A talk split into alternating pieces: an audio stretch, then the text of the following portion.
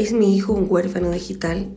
Es una de las preguntas más profundas que padres y profesores me hacen en mis talleres y charlas. Soy Marcela Momber, profesora de historia, los últimos 25 años feliz habitante del aula y los últimos 10 años de mi vida dedicada a investigar el espacio digital para encontrar aquellas oportunidades que permitan a profesores educar un espacio profundamente diferente y a padres y alumnos oportunidades que les permitan crecer. ¿Qué es ser huérfano digital?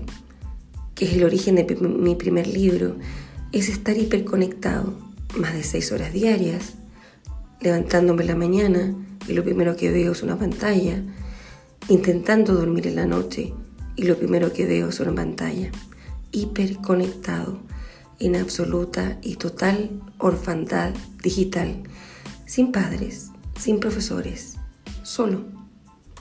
Estos huérfanos digitales pululan en la red, incluso antes de nacer.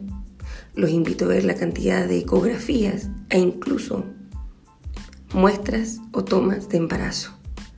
De ahí en adelante, los chicos ingresan a un mundo donde la cantidad de seguidores o seguidos va a ser fundamental donde la última actualización de Fortnite los va a tener despiertos hasta las 3 de la mañana, donde las primeras horas de clase van a ser agotadoras porque el sueño los vence, donde el celular está bloqueado en la sala, al salir al patio en el recreo, se conectarán a la pantalla. Esa pantalla que muchas veces sus padres la usaron cuando estaban inquietos o molestaban a la hora de almorzar. Esas pantallas donde encontraron sus primeros juegos y entraron a YouTube esas pantallas que los hacen soñar con ser gamer, influenciadores o youtuber.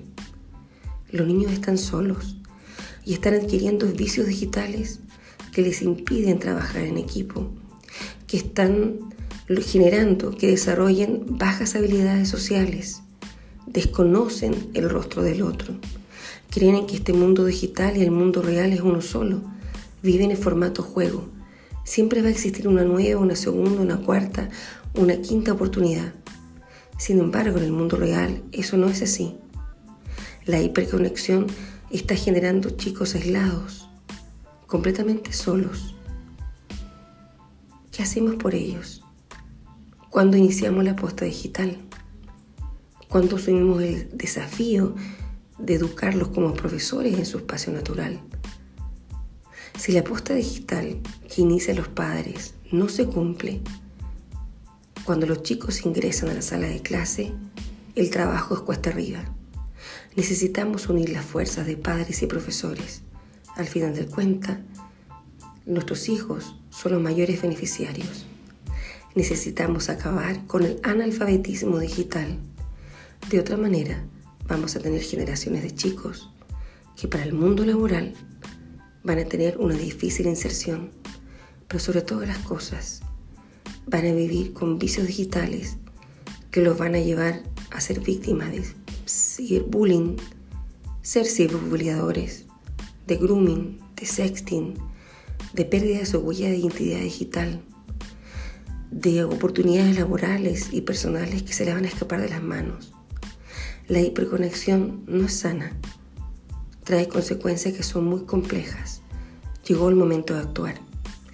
Este será mi canal un canal es que espero sus consultas y preguntas y cuenten conmigo, con una profesora que cree que el mundo digital está lleno de oportunidades.